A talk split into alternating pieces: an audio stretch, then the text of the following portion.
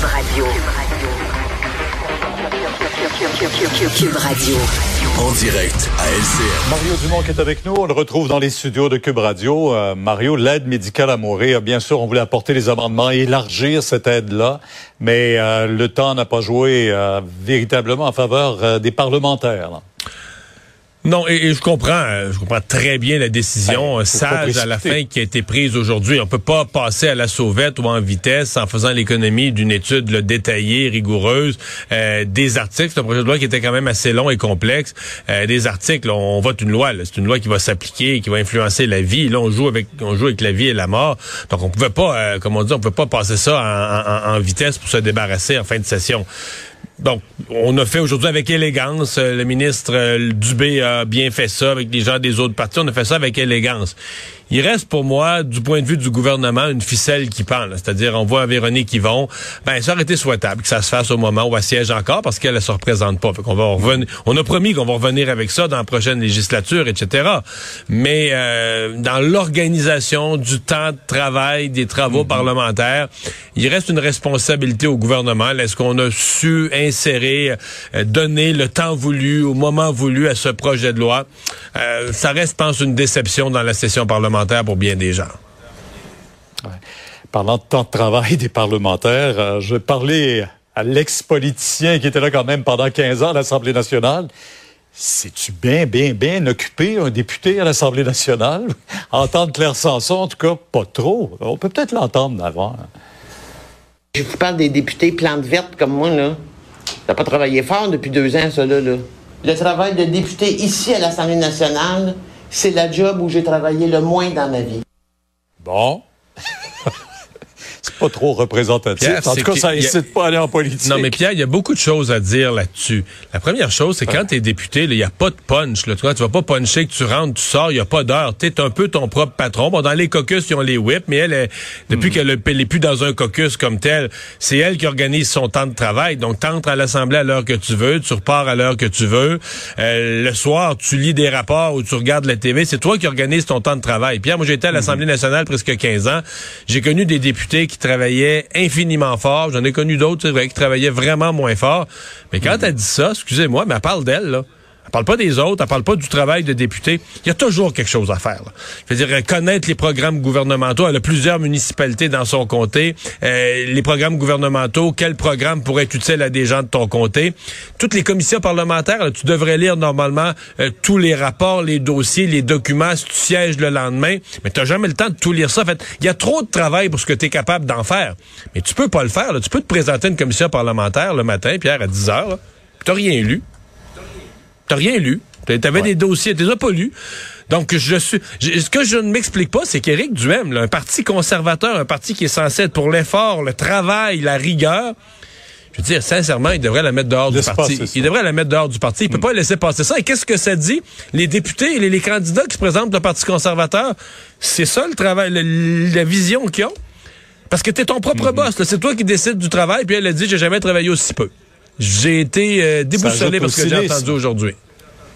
Ouais, ça ajoute au cynisme à l'endroit des élus, d'ailleurs. Vraiment. Et ben, on peut lever notre verre de vin, peut-être, à Mme Sanson, qui euh, se retire de la vie politique. Peut-être, oui. Euh, On va parler de patrouille nautique pour les policiers qui veulent ben, véritablement avoir de meilleurs moyens pour arrêter les armes à feu euh, qui transitent euh, illégalement, bien sûr. À quoi ça se naît? On dit que c'est assez compliqué, cette région-là, euh, de patrouiller là-bas. Est-ce que c'est utile de mettre autant d'argent sur l'eau? Alors qu'il y a des frontières terrestres qu'on pourrait peut-être davantage bloquer. Non, mais à quoi ça se naît, c'est vu depuis des années comme une plaque tournante. À une époque, on parlait surtout de la drogue et des cigarettes. Mais là, avec les, bon, puis je dis pas que c'était pas grave, là.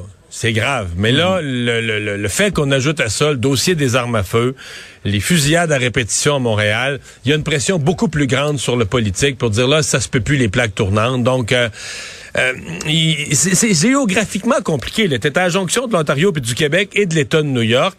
Euh, T'es sur l'eau, il y a des îles, il y a de l'eau, c'est large, donc c'est grand à patrouiller. Donc ça prend de l'équipement. Moi, tant mieux. On a la collaboration du corps policier autochtone, c'est une excellente nouvelle. Euh, on les équipe davantage, on s'équipe davantage. Donc pour moi, tout ça est, une, tout à fait correct. C'est ce qu'il faut faire. Quand même un absent de taille, Pierre. Affaires autochtones, frontière canado-américaine Comment le fédéral pouvait être absent de cette annonce-là? Ça, ça reste pour moi un peu un mystère. Là. Euh, le problème du fédéral à la frontière là, revient, revient et revient. Et un jour, faudra qu'on nous montre de l'action. On nous dit toujours, oui, oui, on travaille fort là-dessus, mais il faudra qu'on nous montre de l'action. Mario, merci. Demain, 10h sur LCN. Au revoir. Au revoir. Alors Alexandre, ben ça va être une grosse soirée en politique américaine. Oui, parce qu'à 20h, là, heure locale ce soir, après presque un an d'enquête. La commission parlementaire, là, appelée commission du 6 janvier, va venir le rendre compte de l'assaut du 6 janvier 2021. grande commission parlementaire d'enquête, un groupe d'élus, sept démocrates, deux républicains, qui ont entendu le plus de 1000 témoins. Mario, ils ont interrogé deux des enfants de Donald Trump.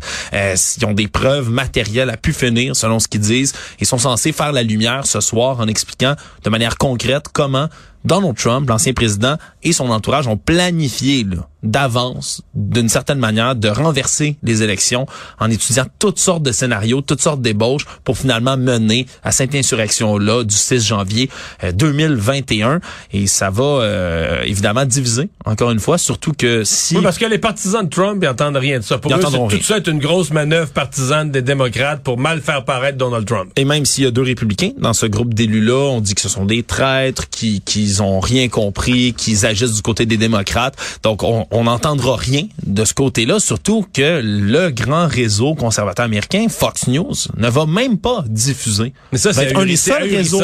Un des seuls réseaux là, aux États-Unis, une commission là, énorme, bipartisane, ne vont pas la diffuser, vont revenir après avec leurs commentateurs très classiques qui vont changer les faits évidemment, et même que, si on veut, là, symbolique dans cette journée-là, Ryan Kelly, 40 ans, qui est un des candidats républicains au poste de gouverneur du Michigan, a été arrêté ce matin pour sa participation à l'assaut du Capitole du 6 janvier 2021. Dans les images, là, on le voit tout partout. Euh... Ouais, il y a même un endroit là où il semble crier, là, venez, c'est la guerre, puis il encourage les gens à passer l'autre côté des clôtures de sécurité. Ben. Avec lunettes de fumée de sécurité. Non, vraiment, ça a été, euh, c'est sans équivoque ces images-là.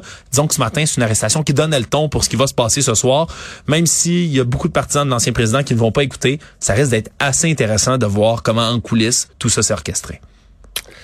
Merci Alexandre, merci à vous d'avoir été là. Euh, on se donne rendez-vous pour notre dernière de la semaine demain 15h30. Ça fait du Rocher s'en vient. Bonne soirée.